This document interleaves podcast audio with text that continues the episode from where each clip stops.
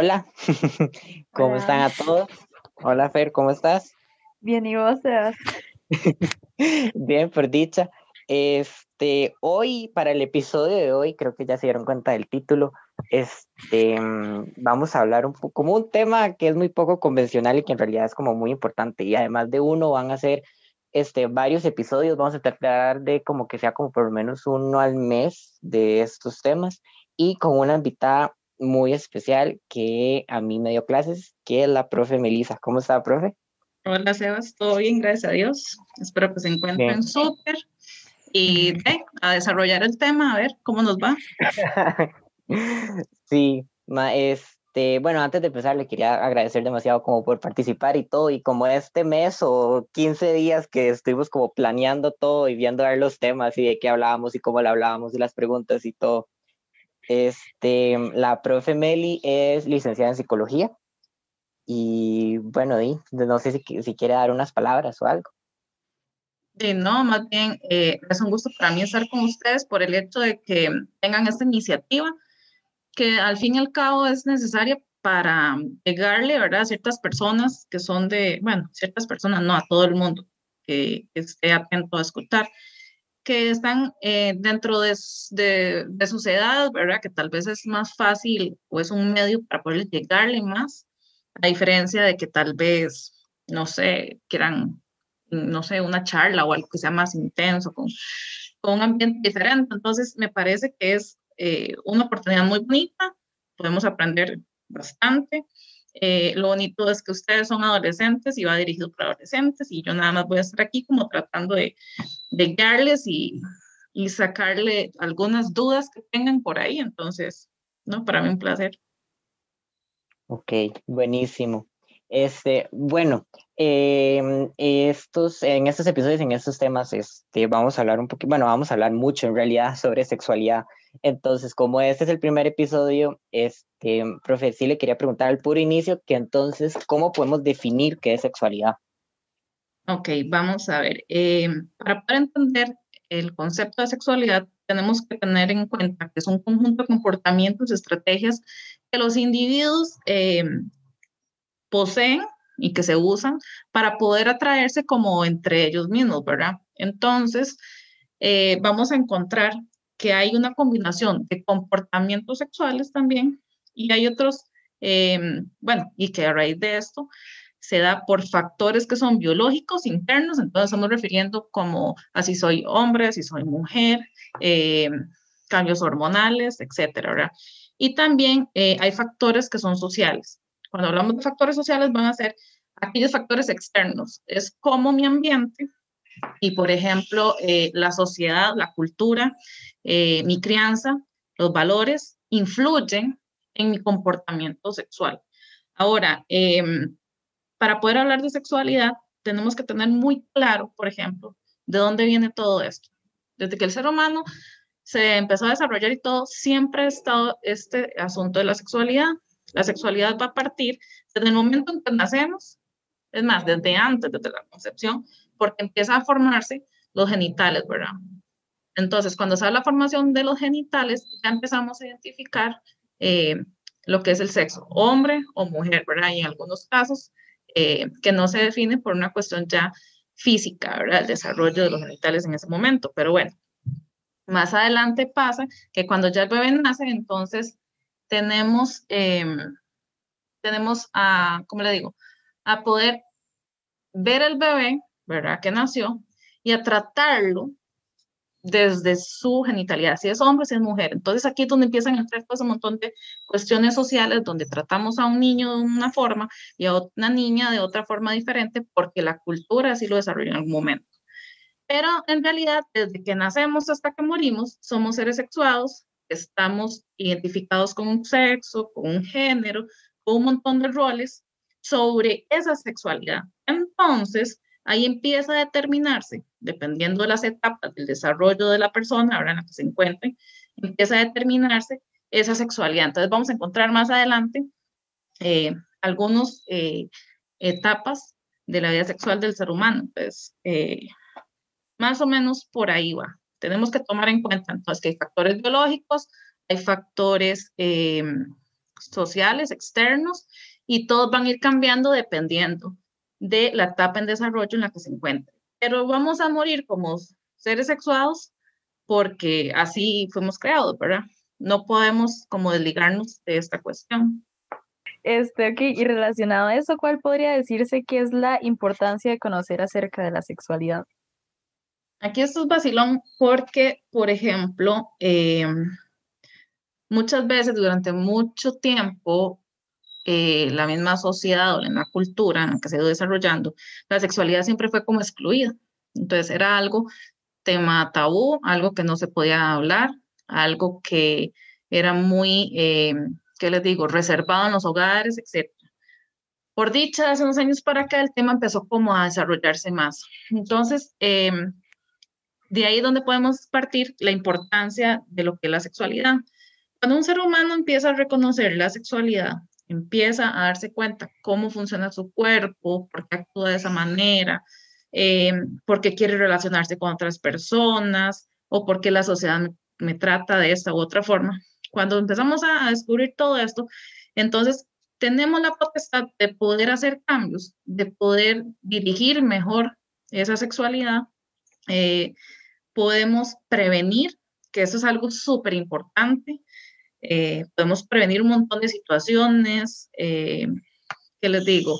Y entre más conocimiento tengamos nosotros sobre ciertos temas relacionados con la sexualidad, entonces eh, tenemos la potestad de poder, eh, no sé, tener una vida un poco más sana, poder decidir sobre cómo quiero vivir mi vida, sobre qué, cuáles son las formas correctas de, de comportarse, cómo puedo proteger mi salud. O sea, hay un montón de temas que están ahí como unidos a, a este de la sexualidad que por tabú o por miedo a conversarlo no se desarrollan, entonces las personas recaemos en el error de, de esos anteriores que les dije y entonces es donde vienen como las consecuencias. Entonces, en resumido, entre más sepamos sobre lo que es la sexualidad, eh, mejor manejamos nuestra vida, nuestra salud, nuestras decisiones, nuestras relaciones.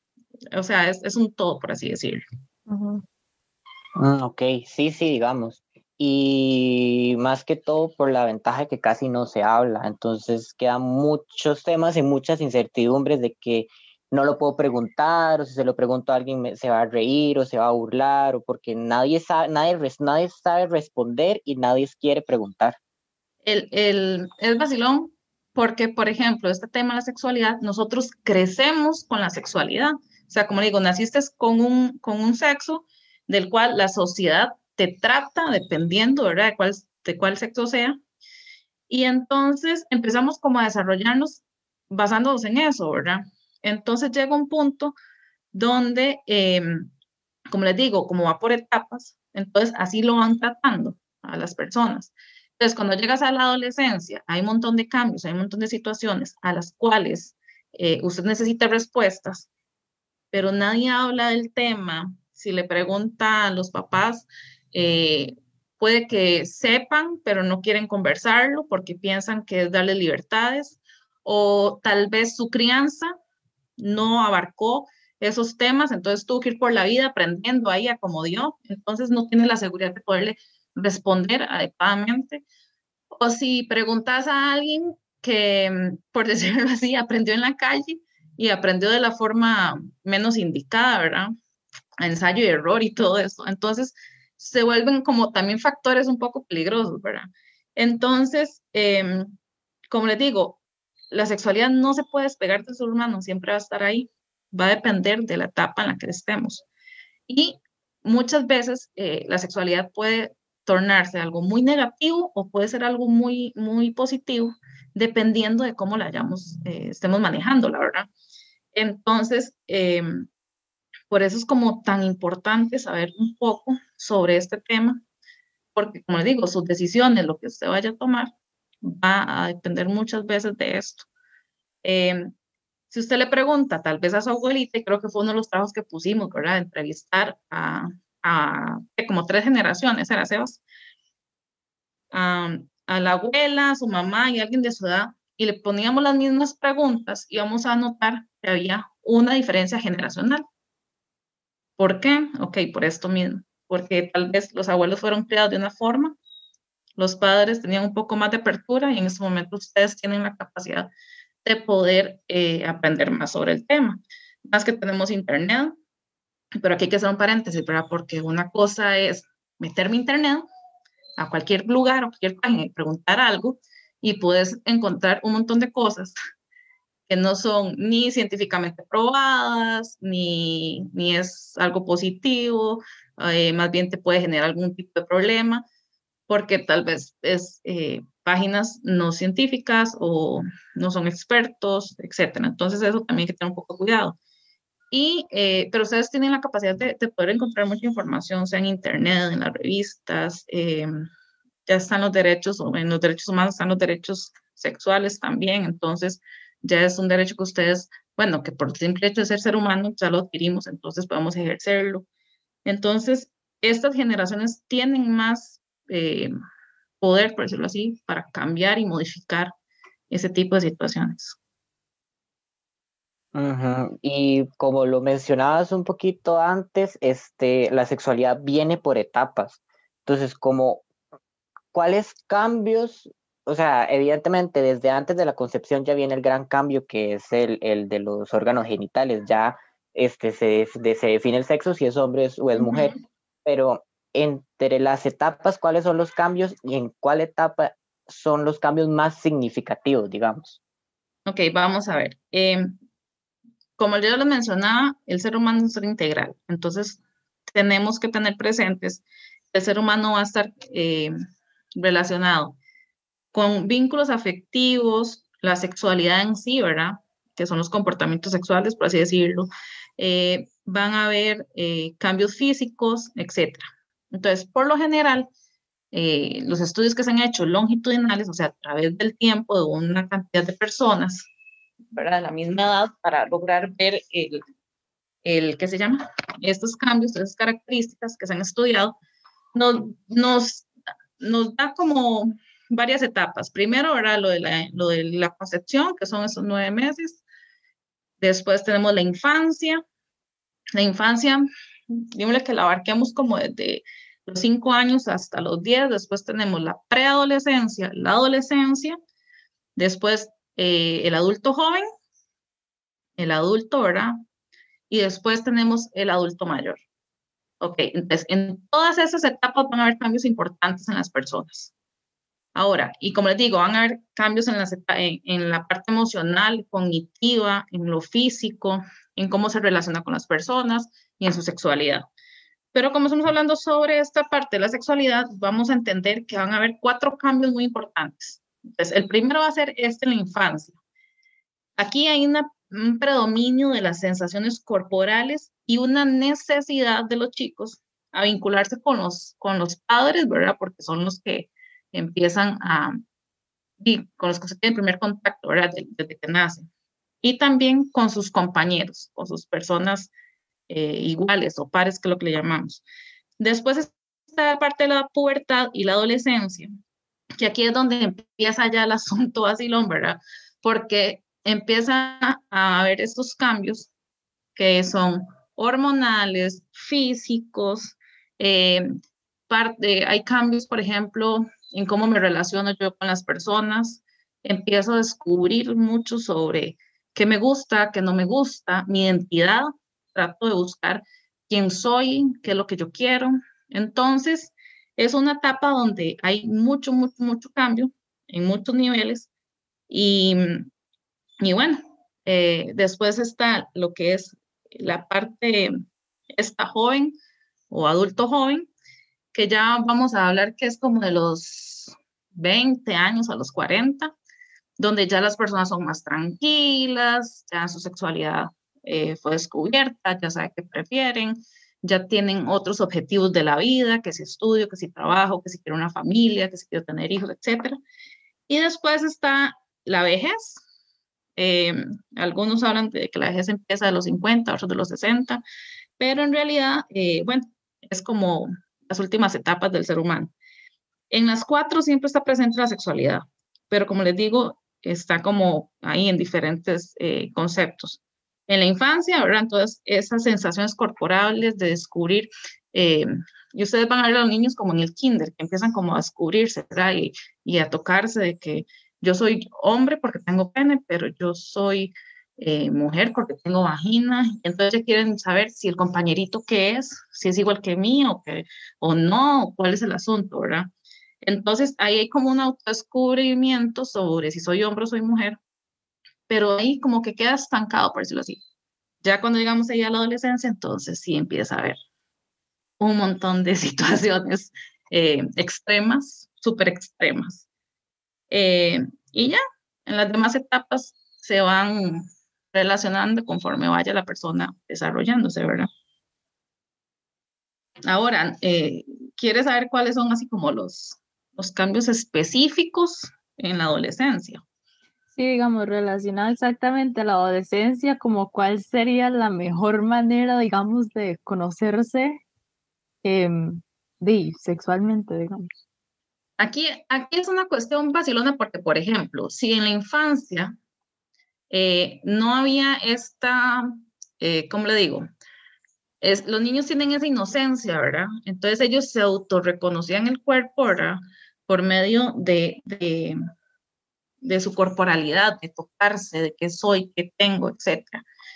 Y es vacilón cuando llegamos a la parte eh, preadolescente y adolescente, empiezan a darse cambios físicos, ¿verdad? Entonces ya sabemos los típicos cambios, ¿verdad? Entonces eh, las chicas empiezan a tener una figura diferente, ¿verdad? Más, más de, de, mujer, que el que crecen los pechos, ya tienen más caderas, el vello púbico, em, por ejemplo, el acné, ¿verdad? Esto que es por los cambios hormonales, todos estos cambios, ¿verdad?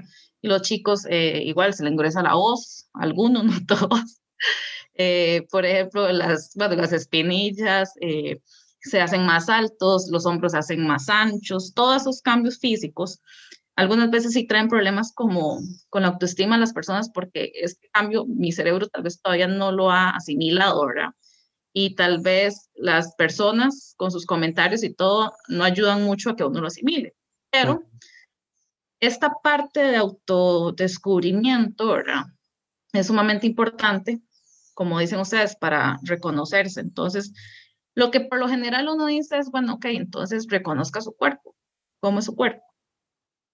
O sea, sí, ya tengo UIS, ya tengo que usar un sostén, ya tengo que, que empezar a usar ropa y usted ve que las chicas usan tal vez ropa más holgada porque les da pena, pero cuando empiece a notar que sus compañeras también tienen estos mismos cambios, entonces ya digo, ay, no soy la única, ¿verdad?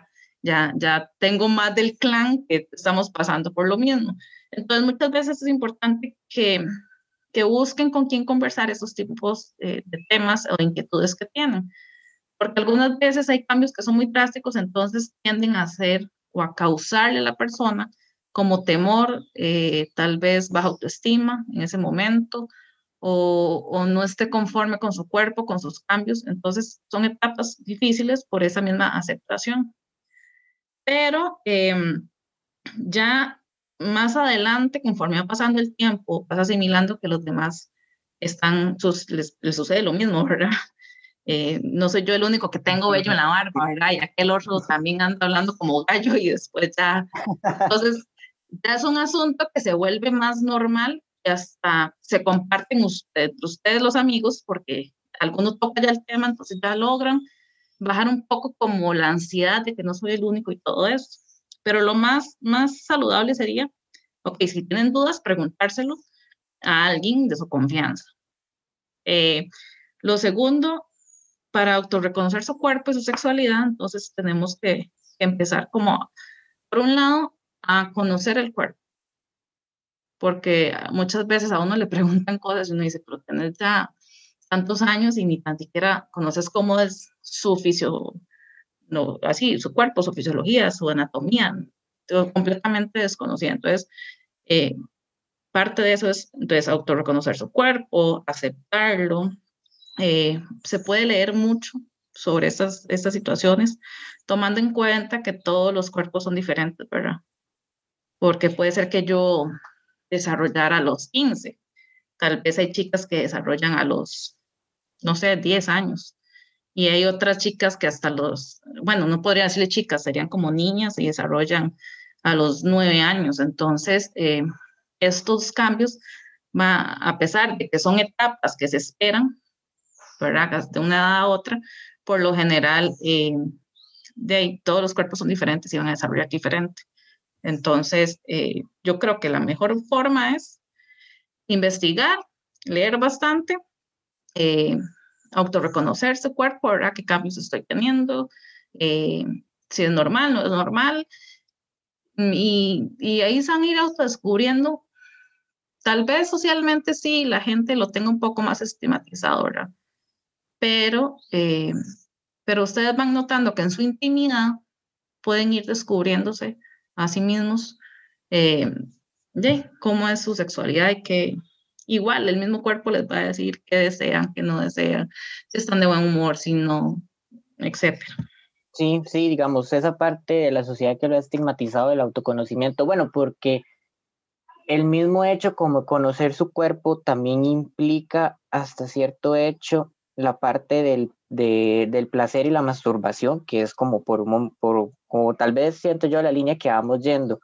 Entonces, este, de la mejor manera es autorreconocerse, pero muchas, bien, muchas veces vienen esas ideas de que no, que es malo, que no se toquen, que, que hasta el matrimonio, hasta aquí. Entonces, este, yo sí le quería preguntar, ¿es bueno o es malo masturbarse o, o, o, o sentir placer, digamos?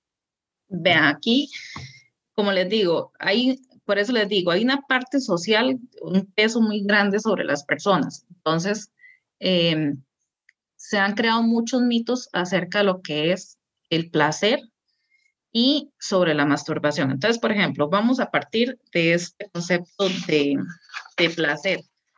Entonces, yo siempre les pongo un ejemplo. Cuando ustedes se comen un chocolate, ¿qué sienten? Sí, como, como rico. Ok, algo, algo positivo, algo que me sabe rico, algo que me genera un bienestar, un relax, etc. Eh, si ustedes tienen un deporte así que les encanta, ¿qué les genera? Felicidad, alegría. Sí, emoción, como algo así que me gusta es algo positivo. La palabra es bienestar, ajá. La palabra es bienestar, ok, me está provocando un montón de cambios positivos en mi cuerpo que van directamente al cerebro y el cerebro va a sacar un montón de hormonas que van a, a revestirse en todo mi cuerpo, ¿verdad? Que me van a provocar felicidad, alegría, eh, bueno, el placer, ¿verdad? En sí. Entonces, muchas veces se ha estigmatizado la palabra placer simplemente para esta cuestión de la sexualidad, de los actos sexuales. Entonces siempre se le dice, ¿y qué es placer? y todo el mundo, y, y, es que, y se retuercen y todo porque no saben, porque no, el placer es una cuestión de bienestar. Si comes algo que le gusta, es placentero. Si hace deporte y le genera todo este bien, y eso es placentero. Eh, leer un libro y tomarle el gusto, de todo esto es placentero. Entonces, esto va a depender mucho de cada una de las personas. Cada persona va a tener un placer diferente, ¿verdad? Me va a gustar esto, esto otro, ¿no? Puede ser que a Sebas le guste una cosa y a Fer le guste otra y a ellos no comparten la misma idea. Entonces, la cuestión de placer va a ser algo muy relativo dependiendo de cada quien y va a ser algo que me va a crear bienestar, ¿verdad? Cuando hablamos de placer sexual, entonces estamos hablando de aquellas acciones o comportamientos sexuales que me van a provocar a mí un bienestar, que me van a generar a mí esa misma cantidad de hormonas por todo mi cuerpo que me van a hacer sentir feliz, bien, a gusto, eh, placentero, todo esto.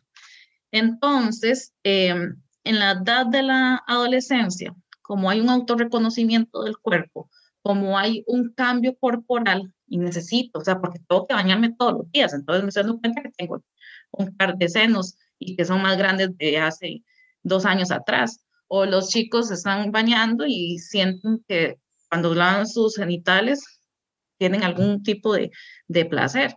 Entonces, es muy normal que ese autorreconocimiento empiece a generar ciertos eh, sentidos de placer. ¿Por qué? Porque el ser humano tiene muchas conexiones eh, por todo el cuerpo, que según el tacto, ¿verdad? Que tenga, el roce que tenga o lo que sea, va a generar placer porque va a mandar al cerebro eh, esas señales de que esto me hace sentir bien. Entonces encontramos que la masturbación es muy común en la adolescencia. Uno, porque, por decirlo así, podría ser como el paso antes, en algunos, ¿verdad? No todos, para eh, experimentar lo que es eh, el placer. Y esto se puede dar antes de lo que son las relaciones sexuales. porque se me pregunta, yo creo que la mayoría de los chicos se han masturbado en su adolescencia y se han masturbado antes de tener una iniciación sexual. Con las chicas, aquí hay un asunto que es muy tabú, porque, eh, y ahora vamos a hablar un poco de eso, porque las mujeres, eh, como les digo, siempre se ha asociado que la mujer tiene que ser eh, muy pulcra y que muy aquí, muy allá y todo el asunto, y está relacionado a una cuestión de género, ¿verdad? Entonces, como que las mujeres no pueden sentir, las mujeres eh, no, es, es un comportamiento indecente y, otro montón de situaciones. Entonces, tal vez las chicas tienden a abstenerse más de, de masturbarse. Tal vez lo vemos más común en hombres que en chicas, pero esto no quita que no puedan o que no deban o que no sientan. O sea, es natural, es normal. Eh, entonces, la masturbación no es mala porque me genera placer. Eh, estoy conociendo mi cuerpo. Eh, por ejemplo, como les decía, segrega tantas hormonas eh, que lo que hace es un bien para mi cuerpo.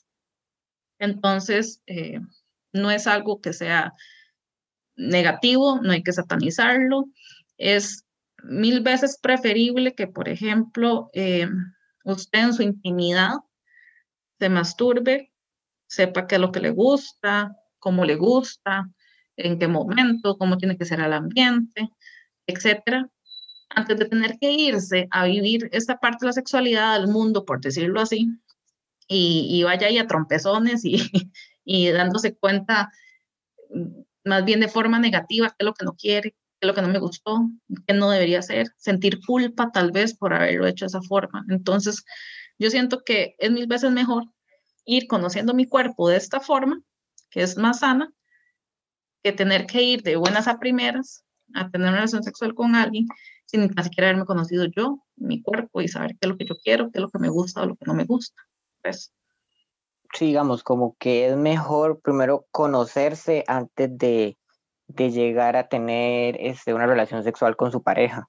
O sea, primero saber todo porque es este, casi siempre como que lo que se dice o lo que casi siempre dicen es que este, mm, en una relación sexual para las mujeres es la primera vez siempre duele, que los hombres no saben que si eyacular afuera o adentro va a quedar embarazada o no va a quedar embarazada, es también la, la, la, eyaculación precoz y todo esto, entonces... Pero, pero aquí tal vez, como le digo, es que es como la parte peligrosa de relacionarse con alguien, o relacionarnos nosotros sin tener el conocimiento de cómo es mi cuerpo, cómo funciona el cuerpo, porque acuérdense que en la adolescencia, cuando, y se me olvidó antes mencionarlo, cuando las chicas desarrollan esto, que sus caderas se desantan, que los senos le crecen, que las hormonas eh, empiezan a tener cambios, acuérdense que aparece la menstruación. La menstruación es el primer signo de que puedes quedar embarazada, que sos una persona fértil, ¿verdad?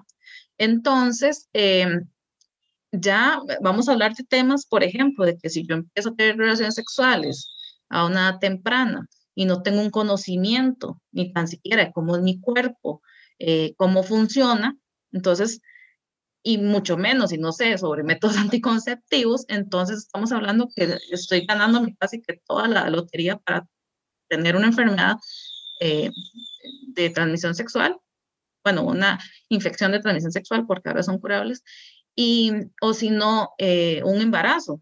Ahora, los chicos, en el momento que los chicos se masturban y tienen su, su primera eyaculación, que es todo este líquido seminal donde vienen los espermatozoides, ya tenga la plena seguridad que puede dejar embarazada una mujer, ¿verdad?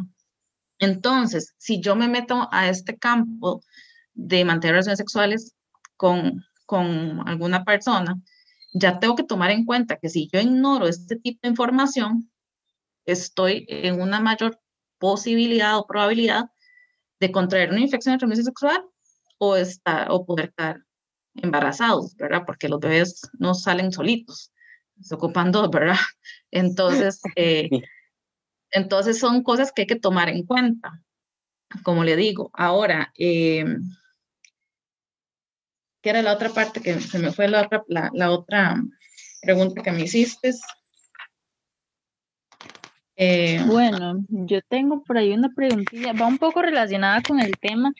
Em, bueno, con todo esto del placer y todo, bueno, si bien es cierto, ¿verdad? Genera bienestar y todo, pero como tal, ¿tiene alguna desventaja? O digamos, hay algunos mitos relacionados a eso. Vean, sobre mitos, conforme la cultura se ha ido desarrollando, siempre van a existir. Acuérdense que los mitos, los mitos no están basados en cuestiones científicas, o sea, no son probados. Fue que a alguien se le ocurrió, y entonces, como se le ocurrió, se transmitió de voz en voz, ¿verdad? De generación en generación, y entonces se creó es, es esa forma de, de, creencia, por decirlo así. Entonces, eh, muchas veces estos mitos se desarrollan por la misma ignorancia, ¿verdad? Por no conocer el cuerpo, por no conocer el tema, por no saber cómo funcionan las cosas ni cómo resolverlas. Entonces, por ejemplo, vean, eh, con la masturbación en los chicos, por ejemplo, uno ha escuchado, por ejemplo, de que le van a salir pelos en las manos y uno así como, ¿qué tiene que ver una cosa con la otra? Estamos hablando que es piel con piel, son órganos, son sus manos, y a usted le van a salir pelos en las manos, ¿verdad? Yo creo que yo no he visto en, todavía en este momento en el mundo nadie que tenga bellos en las manos.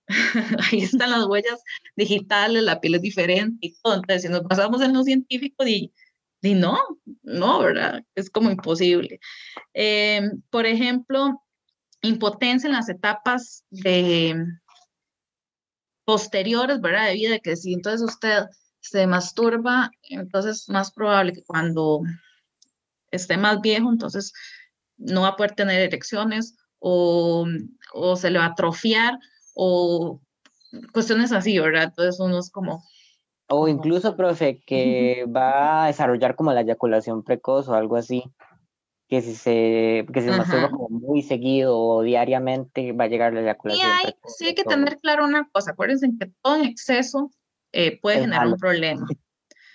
Porque acuérdense que también hay una conexión entre cuerpo y mente, ¿verdad? Entonces, eh, el cuerpo va a traducir esto que es ambiental, ¿verdad? Si alguien me toca, entonces mi, mi piel va a absorber, ¿verdad? Eh, esa sensación y la va a mandar al cerebro y el cerebro va a generar esta descarga de, hormonas y todo, ¿verdad?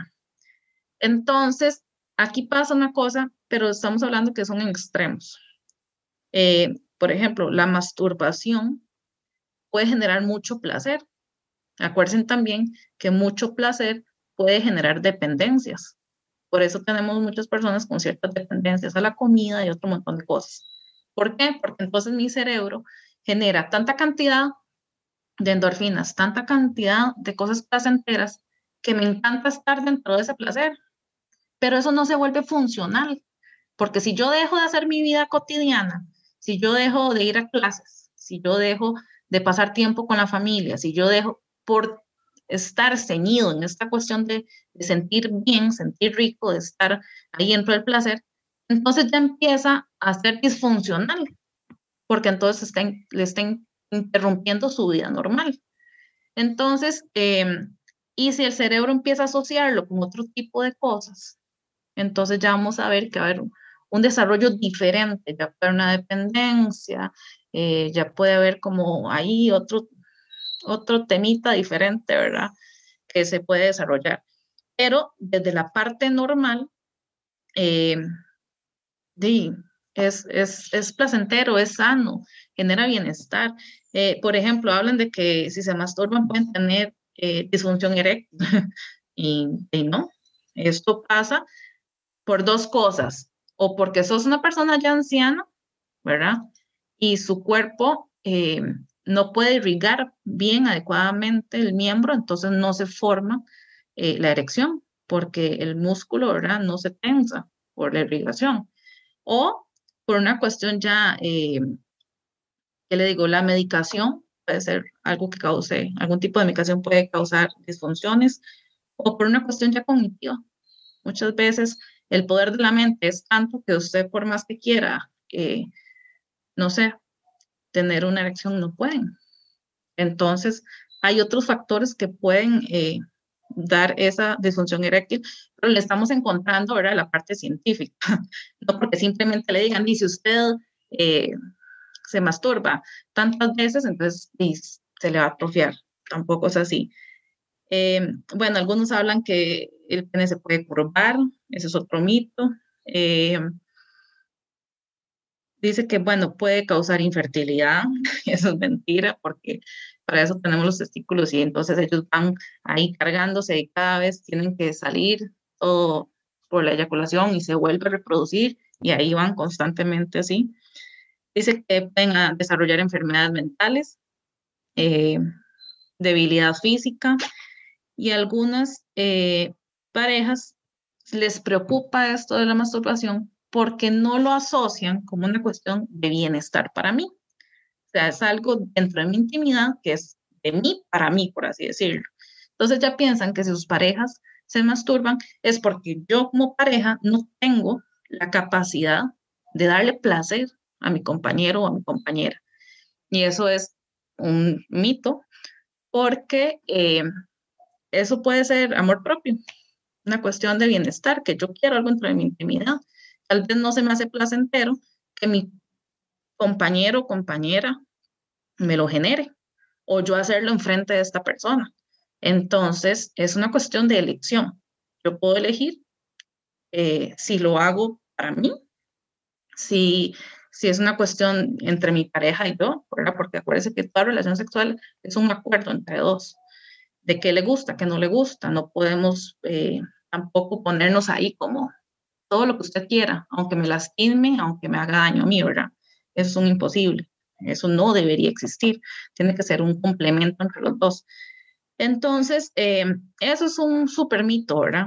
Eso de que, de que si una persona se masturba es porque mi pareja no tiene la capacidad para, para darme placer o ya no quiere nada conmigo. Eso es, pero aquí viene la parte curiosa que les decía, que si usted escucha, los mitos de los hombres van más relacionados a cuestiones de, eh, de ser viriles, varoniles, ¿verdad? El macho, de, ¿verdad? Van más relacionados con una cuestión de salud. De una vez así, derechito, eh, no va a tener erecciones, se va a quedar sin espermatozoides, eh, ven que es una cuestión más como dirigida hacia el cuerpo, hacia la salud, ¿verdad? De, ese macho que Dios libre te quedes sin un espermatozoide a los 30, ¿verdad? una cosa así. Entonces, estos van así como muy dirigidos hacia esa línea. Pero si vemos, por ejemplo, los mitos de la masturbación en las mujeres, eh, vamos a encontrar... preguntar, porque muy pocas veces se toca ese tema o siempre se dirige hacia el placer masculino y no el femenino. Porque tal vez en algún momento, en algún momento, prácticamente toda la historia, ¿verdad? La mujer siempre ha estado en desventaja con el hombre, por una cuestión de poder, de creencias, de cultura, etc. Entonces, esto se ha proyectado en un montón de áreas. Entonces, si nos damos cuenta, las mujeres tenemos la misma capacidad de masturbación que un hombre, porque tenemos órganos sexuales, tenemos mismos eh, terminaciones nerviosas que llevan ese placer al cerebro y el cerebro genera todo este bienestar. Eh, y están en la misma condición y en el mismo derecho de sentir, ¿verdad? Ahora, lo que les decía esto, que está muy relacionado con esa parte cultural los mitos, es, por ejemplo, las mujeres eh, que, bueno, vamos a ver, cuando una mujer se masturba es debido a que su pareja no le satisface. Entonces ya la mujer es desechada, porque si, si yo no soy tan hombre para poderla y tiene que ir a hacer eso, entonces, entonces ya la relación empieza a ser disfuncional y ya empiezan a haber roces y problemas. Entonces volvemos a lo mismo. Si un hombre puede masturbarse en cualquier momento, ¿por qué una mujer no? ¿Verdad? Porque está esa parte en que entonces es porque no es placentero y puede ser que sea muy placentero, pero también, como les digo, es una cuestión de bienestar hacia mi persona. Entonces, bueno, después otro es que, eh, ok, si una mujer tiene pareja, es normal que se masturbe. Algo raro pasa en la relación. Entonces, asumen que si la relación está mala, entonces la mujer se va a masturbar. Y no, precisamente, eso no es así. Eh, que las mujeres que se masturban son demasiado sexuales, o unas ninfómanas sexuales, o o que son, eh, que no son mujeres de confiar. Entonces, si una mujer sabe sobre temas de sexualidad, entonces ya socialmente sos criticada, sos señalada, porque no tenés derecho de sentir ni tener placer. Eso es como lo que proyecta, ¿verdad? Esta sociedad. Eh, yo siento que sí es como bastante no sé, no sé si es importante o cómo decirle, pero digamos como que sí lo veo bastante, digamos, de que si una mujer tiene una vida em, sexual muy activa, o sea, ya como que está, no está aceptado por la sociedad. Y un hombre activamente sexual es el gallo del barrio, ¿verdad?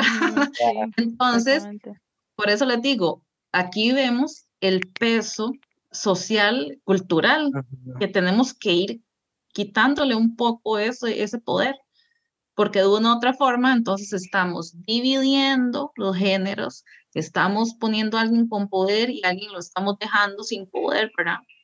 En desventaja con el resto, eh, se crean, ¿qué le digo? Formas de poder señalar sin saber, de, de poder, eh, bueno, un sinfín de, de cuestiones negativas. Y como les digo, tenemos que ver al ser humano como es un ser individual con decisiones, con sueños, con ganas de realizarse, con una sexualidad igual y, con, con oportunidad de elegir lo que quiere.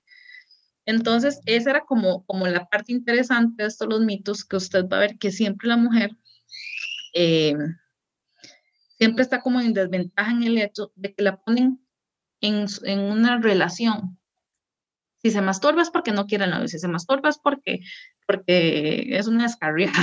Si tiene mucha actividad sexual es que es quién sabe qué, ¿verdad? Entonces eso empieza a cohibir a las mujeres de poder sentir placer y bienestar. Y eso no es justo tampoco, ¿verdad? Y como les digo, a los chicos sí se les ha dado la apertura de que sientan todo lo que quieran.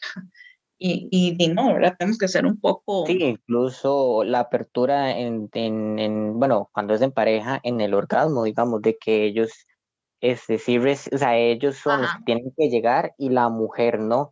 Y también es como, estamos como ahorita entre los mitos, pero esa es otra pregunta que yo tenía, como cuál es la diferencia entre, entre el orgasmo femenino y masculino, porque de ahí. Es, siempre es como lo masculino y nunca se ha hablado del femenino, o siempre dicen, bueno, es que dura mucho, entonces si dura mucho es que el hombre no la satisface, o si es esto, es lo otro, o sea. Aquí em, viene y recae otra vez esa parte cultural que les digo, ¿verdad? Porque en cuestión de orgasmos es un tema también un, poco amplio, ¿verdad? Eh, ¿Qué pasa con esto? Usted no puede decir que la anatomía del cuerpo femenino es igual a que, la del hombre, porque estaríamos hablando que, que no, ¿verdad? La anatomía es completamente diferente, eh, su función es diferente y de ahí son, son, son partes del cuerpo que, como les digo, tienen muchas terminaciones nerviosas que van a generar placer. Entonces, ahora, em, con respecto a los orgasmos, el órgano va a ser aquella excitación sexual, ¿verdad? Que se da, que lleva al cuerpo a un estado de bienestar completo. Entonces, va a ser diferente el del hombre que la mujer. Pero como decía Sebas, eh, hay un asunto aquí donde también influye la parte cultural. Siempre se ha creído que el hombre tiene como el derecho a, tener un orgasmo y ya, termina la relación coital y entonces la mujer tiene que quedarse viendo como para el ciprés, ¿verdad? Eso es, un mito.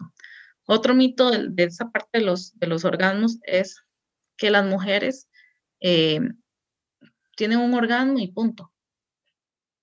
Y no, las mujeres pueden tener más de un orgasmo y seguidos. A diferencia del hombre, ¿verdad? Que, eh, por una cuestión de, de, desgaste y todo, tiene un orgasmo, una eyaculación, y entonces eh, su cuerpo ocupa un cierto tiempo de descanso para poder recuperarse y para poder volver a tener eh, otra erección y por ende poder generar un orgasmo. La mujer tiene la capacidad de, ser, de hecho se llama multiorgásmica, ¿verdad? En un mismo tiempo, tener varios eh, orgasmos. Ahora, ¿qué es algunas como diferencias entre un orgasmo de un hombre y una mujer? Tenemos, por ejemplo, la, duración. Eh, los orgasmos masculinos son más cortos en tiempo que el de las mujeres.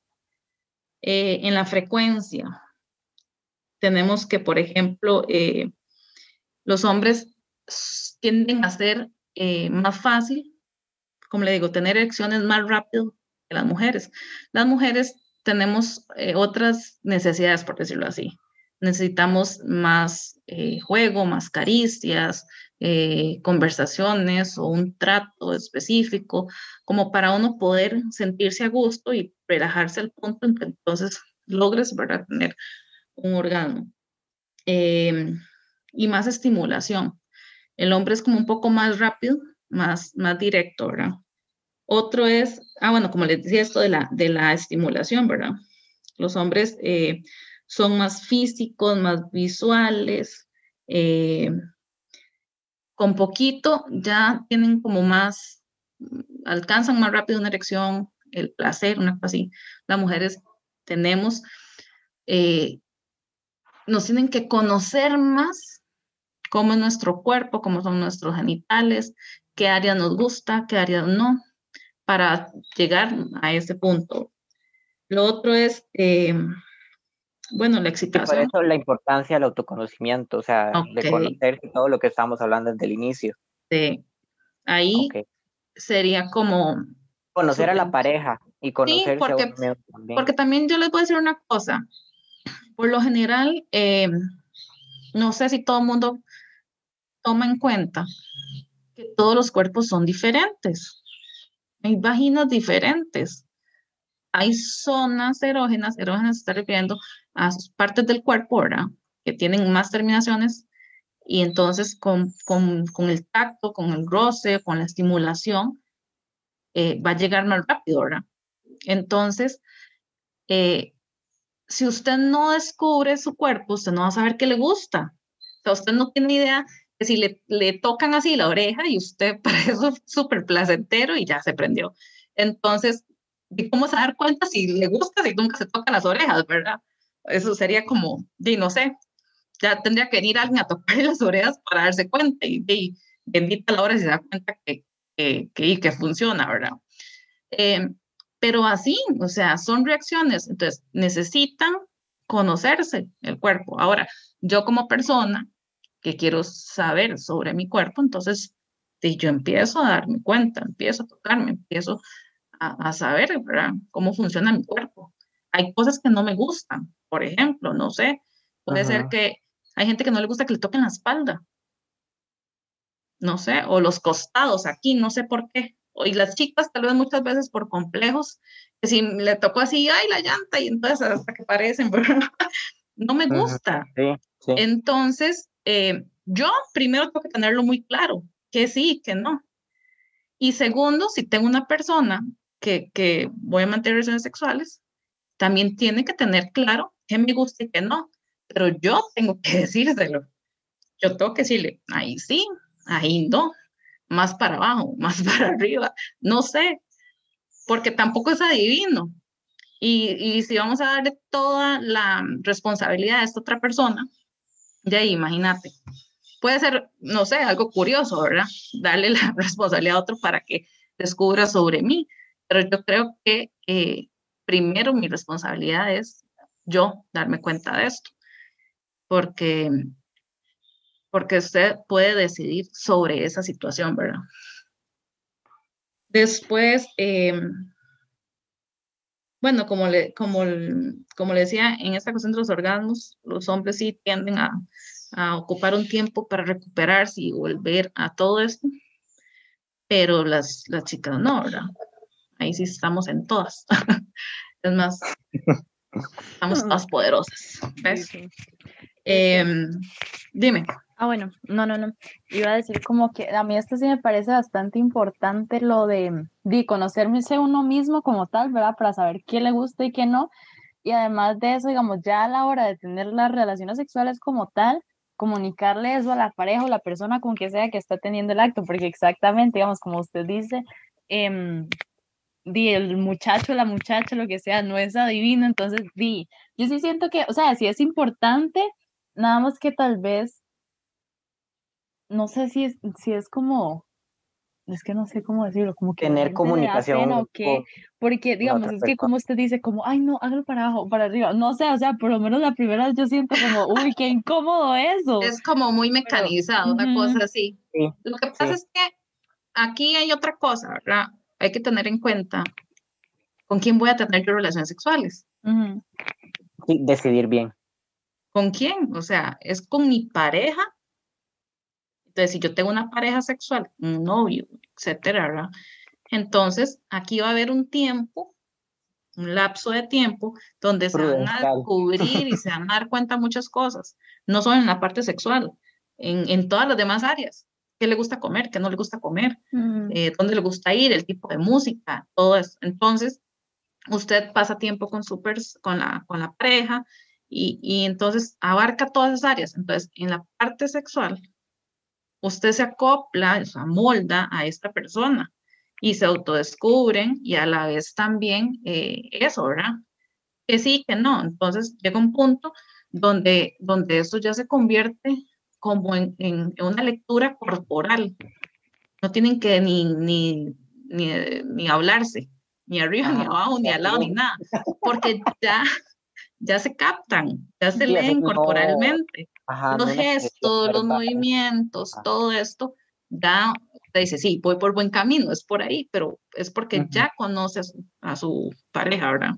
Ahora, cuando son parejas eh, esporádicas, ¿verdad? Esas que aparecen, porque no podemos decir que no, que no existe, porque ya ahora como que es muy común, ¿verdad? Que hoy me encontré a alguien y mantuve relaciones sexuales y ya después nos volvimos a hablar, ¿verdad? En ese punto, eh, sí es un poco más difícil porque no, no está esa confianza extrema, no está esa comunicación, ese gusto. O sea, tenés que conocer de cero a esa persona. Entonces, tal vez puede ser que por experiencia, ¿verdad? Si ya tiene más experiencia en el tema, logre captar ese tipo de comportamientos y todo, o le toque tener que decirle que sí, que no si es que quiere que sea gratificante. Ahora, si usted por complacer al otro simplemente se va a poner ahí para que el otro use usted, entonces estamos hablando ya de otro tema, ¿verdad? Pero, pero sí, eh, ya es un poco más difícil y tal vez el tipo de coito se va a volver diferente, no hay tanta eh, comunicación o tal vez no haber tanto, bueno, no hay apego, ¿verdad? No hay un vínculo ahí que, que amarre un poco más, sino que tiene que ser algo como más superficial, por así decirlo. Mm. Eh, Digamos. Pero, dime. perdón, como que, o sea, la idea de todo es como, ok, conózcase, sepa que le guste, que no le guste, que es placentero, que le da bienestar y todo, y ya después de que usted sabe toda esta parte sexual, es lo puede experimentar con su pareja ya conocida, digamos, o sea, como que también al mismo tiempo tenga razonamiento de escoger con quién, porque tampoco va a ser como con cualquier bus, digamos, de metáfora que se le aparezca. Sí, es, es como, es que aquí es donde viene como la parte en la que todos deberíamos razonar y, y meditar un poco sobre cómo llevar mi vida sexual y, y relacionarla con mi salud física, con mi salud mental, eh, con, con, proteger mis emociones, eh, mi, mi, estado, ¿qué le digo? Sentimental, por así decirlo, porque muchas veces em, uno deteriora esas partes por el hecho de, estar picando aquí, picando allá y por todo lado, ¿verdad? Entonces, ese tipo de lecciones eh, hay que saber tomarlas, porque de una u otra forma, esta otra persona se lleva un pedazo de, de usted, por decirlo así. Entonces, eh, uno tiene como que ser un poco más sensible en ese, en ese aspecto y, tomarlo en cuenta, ¿verdad? Ahora, em, con relación a, eso, es una cuestión muy de cada quien, es, es una cuestión de, de, elegir, ¿verdad? ¿Qué es lo que, lo que quiere de su vida? Pero, por ejemplo, em, se sabe, bueno, que cuando los adolescentes, por ejemplo, tienden a masturbarse como una autogratificación, ¿verdad? Como conocerse mismo, tienden como a, a posponer un poco este asunto con quién voy a tener relaciones sexuales. Cuando vayan a tener relaciones sexuales, lo más probable es que ya van a tener relaciones sexuales eh, ya convencidos de que realmente quieren eso, no por una cuestión impuesta por sus compañeros de que todos tienen relaciones sexuales y yo no, y entonces, ¿cómo hago? Y una cuestión así, ¿verdad? Como tan, tan simple. Entonces, eh, por ahí leía esto de que cuando los adolescentes se masturban, se están autogratificando, ¿verdad? Tienen placer, tienen bienestar y posponen un poco ya relacionarse con alguien más. Cuando se relacionan con alguien más, entonces ya lo hace de una forma más segura, más acertada. Y la otra parte es que, por ejemplo, eh, hay menos posibilidades de adquirir una enfermedad de transmisión sexual. Porque no, no andas con todo el mundo, ¿verdad? No se está exponiendo a, de adquirir alguna. Entonces, esas son como dos ventajas que podríamos decir que nos, nos trae la masturbación. ¿Ves? Y tal vez, bueno, ya tal vez para, para ir cerrando. Em, bueno, como digamos un último comentario, eh, bueno, tomar en consideración eso que dijo Sebas, ¿verdad? Y bueno, todo lo que la profe Mary nos ha dicho que ha sido de suma importancia e interés. Y bueno, este, bueno, lo de conocerse uno mismo, tener confianza, comunicación con la otra persona, siento que también algo que sí es bastante relevante es em, eso que la profe decía antes bastante, que es em, ser consciente de que todos tenemos un cuerpo diferente. Digamos, yo ahora estaba viendo en Instagram, digamos, porque sigo hay algunas páginas que em, algunas, yo no sabía de eso, pero que algunas muchachas tienen los senos diferentes. Digamos, como que uno es más, no sé, como más chiquito que el otro o algo así. Ahí el ser humano, eh, cuando se desarrolla, su cuerpo no es simétrico. Entonces, su lado derecho no es idéntico a su lado izquierdo. Entonces, nunca vamos a encontrar una parte del cuerpo que sea idéntica a la otra. Entonces, en relación a esta cuestión corporal, vamos a ver que tal vez vamos a tener una cadera un poco más amplia que la otra o un seno puede estar un poco más alto y el otro un poco más bajo, o tiene más volumen o, está un poco más pequeño. Y de hecho, ustedes se paran enfrente, ¿verdad? De un espejo y ustedes lo perciben. O sea, si ya fuera mucho el cambio, entonces ya podríamos buscar qué es lo que pasa, ¿verdad? Porque también hay algunos problemas físicos, biológicos que se pueden desarrollar, pero eso es completamente normal. Sí, sí. Es que también, digamos, lo digo porque también he escuchado como comentarios de que tal vez como que la gente está, no sé si acostumbrada, podría decirlo, a como lo que se ve en la pornografía. Digamos, todo es como perfecto, súper estúpido. O sea, claramente ese es otro tema aparte, pero digamos, como darnos cuenta de que claramente en la vida real no es así. Entonces, de que todos somos diferentes. Exacto. Es que, lo, lo, lo que pasa es que nosotros estamos expuestos a lo que la globalización quiere vendernos. Y ya sabemos que la belleza vende, la moda vende, bueno, ahora todos estos, ¿qué se llama? Youtubers venden, o sea, lo que sea. Eh, todos esos temas venden. Entonces, si lo que usted le proyectan desde pequeño son cánones de belleza, son medidas, son estereotipos, eh, son figuras específicas, entonces caemos en la idea de que tiene que ser así. Y no, o sea, es más probable que usted no encuentre una persona con esta figura porque todos son diferentes. O sea, son cosas como, como salidas de no sé dónde. De hecho, que por ahí hay un video muy bonito sobre los cánones de belleza desde siglos anteriores y tiene una transformación increíble. En los 90 quedan mujeres súper delgadas y de un pronto a otro ya empezaron a salir las latinas con curvas. Entonces, también es una cuestión que va pasando y, y, y esto va a depender de lo que nos quieran vender. Mm. Ahí el punto es cuánto me acepto yo tal como soy y entenderlo y tenerlo súper claro. Porque resulta que dicen que que para, ¿cómo es? Para un zapato, una media rota y un zapato, no sé qué. O sea, para cada persona va a haber alguien que le gusta, va a haber alguien que no le guste la flaca, le va a gustar. Para gustos, colores. Sí. Una rellenita. Tal vez a alguno no le va a gustar aquellos senos gigantescos, le gusta algo más pequeño. Y dentro de la imperfección de cada quien se encuentra esa, es, e, esos cositas bonitas que dice, ay, es que esto es diferente, es, esto me gusta por, porque se ve bien, porque, etcétera. Entonces ahí es donde salen los clics, ahí es donde están las relaciones y no basado en eso otro. Y sí, es un tema que también es súper amplio y, y bueno, es increíble, definitivamente. Sí, yo creo que, bueno, por eso tal vez es que vamos a hacer más episodios hablando de esto, porque exactamente es un tema sumamente amplio. Pero sí, este, bueno, yo creo que ya ahora sí para concluir, muchas gracias, profe, por toda la información. Algo también que me gusta mucho, que el MEP esté dando estos cursos en, y en todos los coles públicos. No sé si en todos los coles privados lo están haciendo, por lo menos en el mío sí lo hicieron, pero sí me gusta mucho porque es algo sumamente importante, ¿verdad? Y que en buena teoría todos deberíamos de conocer. Entonces, no, pues sí, muchas gracias, profe. No sé si Sebas quiere decir algo más. No, y que este episodio es un poquito más largo que los anteriores. Es raro, ¿verdad? ¿Por qué será? ¿Por qué será? profe siempre habla mucho. A la profe le encanta hablar.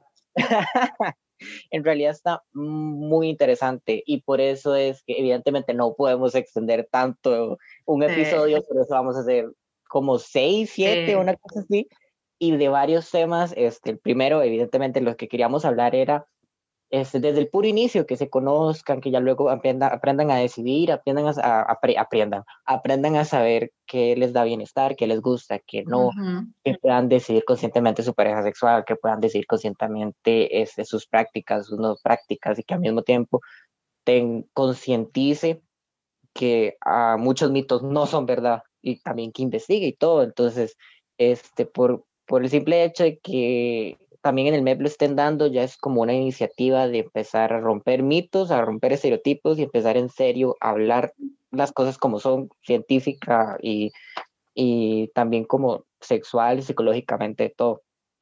Y este, más bien también agradecerle a la profe por participar y por participar en los próximos episodios y por participar en este y todo. En serio, muchísimas gracias. No, con mucho gusto. Ustedes saben que a mí me encanta hablar, entonces si hablo mucho, tienen que frenar.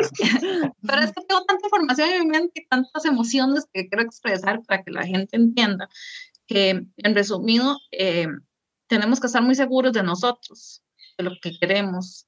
Eh, lo que hagamos hoy nos trae cosas positivas o negativas a futuro. Entonces las elecciones tienen que ser pensadas, tienen que ser acertadas, eh, basadas en el conocimiento, etcétera. Entonces, parte de que las personas sepan sobre estos temas es eso, darle una mejor calidad de vida, que ustedes puedan elegir y prevenir muchas cuestiones que de una u otra forma pueden afectar la vida de uno, ¿verdad?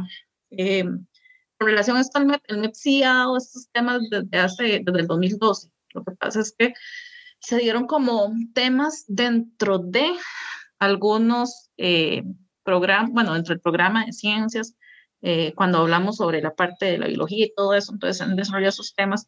Entonces, por decirlo así, tal vez no hemos estado del todo tan desinformados, pero ya de unos dos años para acá sí se tomó ya como la rienda de, abarcar el tema de una forma más amplia por el hecho de lo que estamos viviendo en nuestro país, ¿verdad?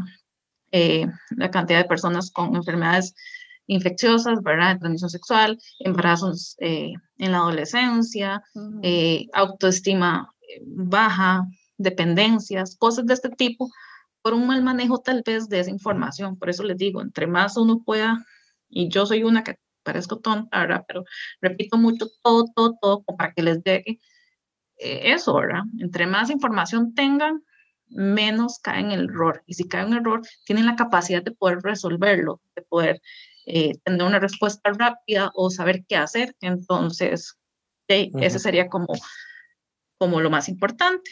De mi parte, feliz, agradecida y, a ustedes se los agradezco que, que verdad tengan esa iniciativa de querer transmitir la información.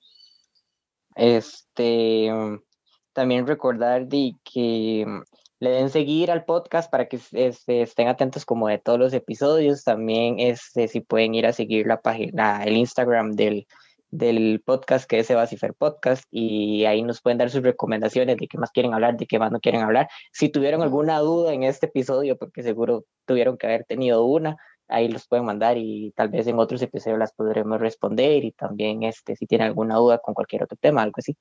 Entonces, pues nada, chao. Ok, chao. Linda tarde. Igual. Nos vemos.